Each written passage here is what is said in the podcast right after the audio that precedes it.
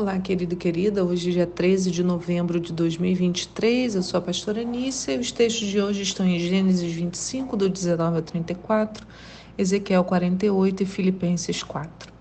A nossa pergunta né, que conduz a nossa reflexão de hoje é: sorrir diante do impossível é possível? Então, é possível sorrirmos diante daquilo que é impossível? O texto de Filipenses 4 de hoje começa com um pedido de Paulo. Ele diz no verso 2: Suplico a Evódia e a Sintique que restabeleçam a boa convivência no Senhor. Sim, peço a ti, leal companheiro de julgo, que as ajudes, pois ministraram comigo na causa do Evangelho, juntamente com Clemente e com meus outros cooperadores, cujos nomes estão no livro da vida. Então, as duas mulheres estavam brigadas, né? E a notícia chegou até Paulo. Talvez até já tivessem feito as pazes, considerando o tempo de envio de Epafrodito, né, aquele discípulo que levou as últimas notícias, a conversa com Paulo e o envio da carta aos filipenses. Não sabemos. Fato é, as mulheres trabalhavam no ministério juntas e algo ali prejudicou a convivência delas, e Paulo faz um apelo para que se acertem. E a partir dessa situação, Paulo vai entregar uma orientação para a vida, para a vida delas, mas também para a nossa. Paulo diz: Alegrai-vos sempre no Senhor, e novamente vos afirmo: alegrai-vos. Seja a vossa amabilidade conhecida por todas as pessoas. Breve voltará o Senhor. Então, Paulo nos ensina a vivermos uma vida alegre. E foi preciso falar duas vezes, porque muitas muitas ocasiões, né, precisamos mesmo ouvir essas palavras, não é verdade? A gente precisa ouvir mais de uma vez para aquilo poder ficar é, dentro de nós. Lembremos que é possível, é possível, irmãos, uma vida de alegria em Cristo Jesus, que depende mais de nosso relacionamento com Ele do que das condições que nos cercam. A gente pode ver isso na vida de Abraão se nos lembrarmos de quando ele, aos 90 anos, recebe uma visita do Senhor. Diz que Yahvé fala para ele novamente que ele terá um filho. Né? O manda olhar para as estrelas dos céus e fala, e fala para ele: Olha, vou, a sua descendência será extremamente grande. Mas, irmãos, já se iam 15 anos da primeira promessa e nada de filho. Quando Abraão foi chamado da terra de Arã, né, para o desconhecido, Abraão tinha 75 anos. Nesse episódio aqui em Gênesis 17, Abraão já está com 90 e nada de filho. Mas o tempo inteiro Deus manda Abraão olhar para o céu, fixar os olhos naquilo que é eterno e não nas condições físicas diante dos seus olhos. E sabe, quando Deus fala isso para Abraão, Abraão então pensa nessa promessa. E ele, ao refletir, sabe o que, que ele faz? Ele sorri. Diz no verso 15 assim: E determinou Deus a Abraão: A tua mulher Sarai não mais a chamarás de Sarai, mas seu nome passa a ser Sara. Eu a abençoarei também, por intermédio dela te darei um filho. Em verdade, eu a abençoarei, e dela procederão muitas nações e grandes reis. E Abraão ajoelhou-se, encostou seu rosto no chão e começou a sorrir ao pensar assim: por acaso um homem de 100 anos pode ser pai? E será que Sara, com seus 90 anos, poderá conceber e dar à luz a um filho? Veja que esse sorriso não era de dúvida, sabe? Porque quando Sara ri de dúvida, ela é chamada atenção. Aqui ele não é chamado atenção. Então me parece um deslumbramento, né? É, diante da promessa, assim, gente. Ai, meu Deus, um homem de 100 anos vai dar à luz alguma coisa desse tipo, sabe? Quando a gente fica assim, é, de boca aberta com o que o Senhor promete. Abraão ainda oferece Ismael para assumir o posto, mas Deus deixa claro, né? É de Sara que virá o filho. Mas o que eu desejo focar hoje é no sorriso, né? Sorrir diante do impossível é possível. Então, para aqueles assim como eu e você que vivem na dimensão da fé, sim, é possível. Nós temos essa outra vivência de fé no texto de hoje, de Gênesis 25. Nele encontramos detalhes do relacionamento de Isaac e Rebeca com o Senhor. Diz no verso 21 assim: Isaac suplicou em oração ao Senhor em favor da sua esposa, porquanto Rebeca era estéril. O Senhor atendeu ao pedido de Isaac e Rebeca, sua mulher, engravidou. Então a gente já tem aqui Isaac numa relação próxima, suplicando ao Senhor. Aprendeu com seu pai Abraão. E aconteceu que dois filhos se empurravam no ventre de Rebeca, pelo que ela expressou preocupação. Por que, que está me acontecendo isso? e buscou Rebeca o conselho do Senhor. Gente, então, no meio ali, ela busca o conselho do Senhor. Então, Isaac e Rebeca sabiam em quem podiam confiar. Sabiam que o Senhor não falharia nas promessas e, na dificuldade que encontraram, correram para perto de Deus e acharam descanso nas palavras dele.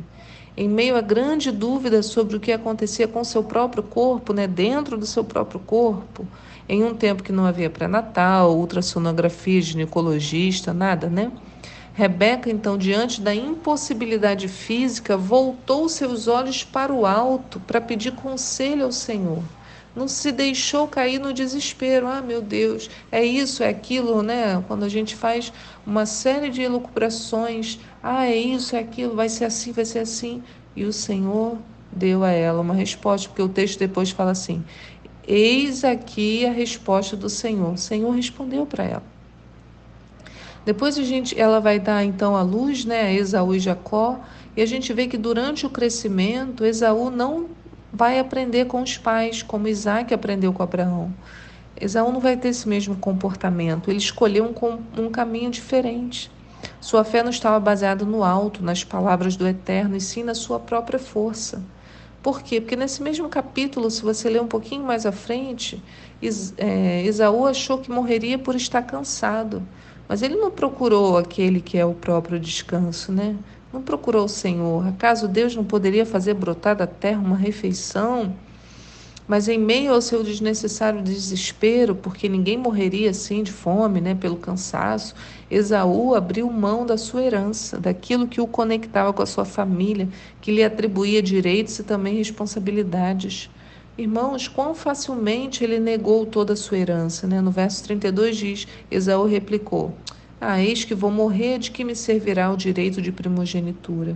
É a mesma coisa se nós hoje, né? Ah, eu vou morrer mesmo, de que me serve servir o Senhor? Ah, Senhor, ai, deixa eu viver minha vida.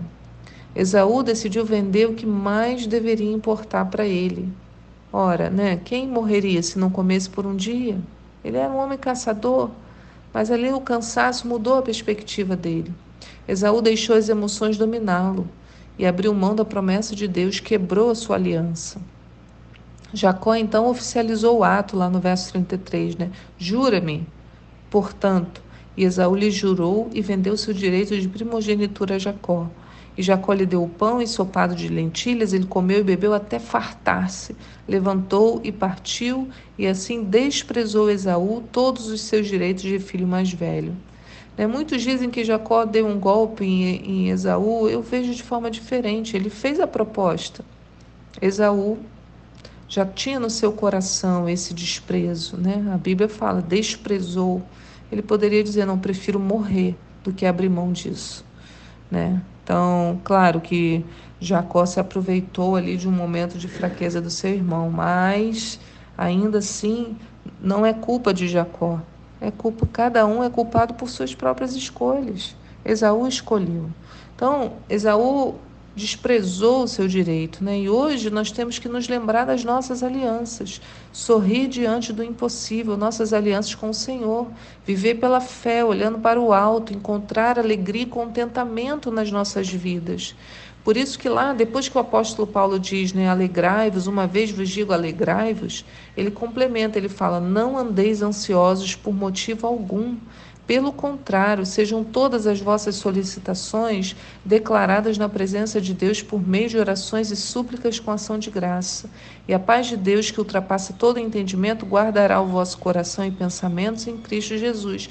Então, a gente vê Isaac foi para o Senhor com oração e súplica pela sua esposa que era estéril. Rebeca estava angustiada pela sua gravidez, foi à presença do Senhor e buscou o conselho do Senhor. Esaú, Esaú não. Ele deixou que a ansiedade dominasse o coração dele.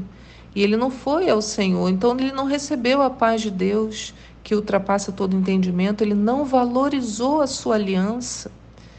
Né? não declarou na presença de Deus, não orou, não suplicou. Então os sentimentos dominaram o coração dele. E aí ele caiu. É isso que nós temos que cuidar. É por isso que Paulo fala: olha, vocês mandaram oferta, isso fez muito bem a vocês. Eu é, ele fala: Eu aprendi a viver satisfeito sobre toda qualquer circunstância, sei bem o que é passar necessidade, sei que é andar com fartura, aprendi o mistério de viver feliz em todo lugar, em qualquer situação, esteja bem alimentado ou mesmo com fome, possuindo fartura ou passando privações, tudo posso naquele que me fortalece. Então, vê que a gente fala tudo posso naquele que me fortalece, como se isso fosse assim, eu faço tudo porque Deus me sustenta. Mas no sentido que Paulo está dizendo é, eu passo por tudo, seja passando fome, seja estando bem alimentado, seja tendo fartura, seja passando privações. Né? Essa palavra a gente tem que entender dentro do contexto, mas olhando aqui Isaac, né? desde Abraão lá que eu mostrei, Abraão, Isaac, Rebeca, Esaú e Jacó, a gente vê as escolhas de cada um e como que se, você, se nós, né, eu e você não cuidarmos do nosso coração, viveremos em ansiedade, e a ansiedade ela estraga nosso poder de discernimento, né? Ou a ansiedade vai nos levar talvez a esquecer da oração e súplica e tentar resolver tudo pela nossa força, que foi o que Esaú fez. Não é algo maravilhoso para meditarmos hoje?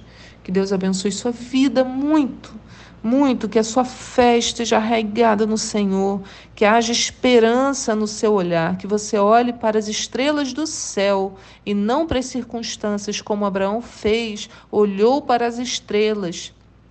Diante do impossível, ele foi capaz de sorrir. Que Deus abençoe a sua vida e eu te espero aqui para um próximo devocional. Tchau.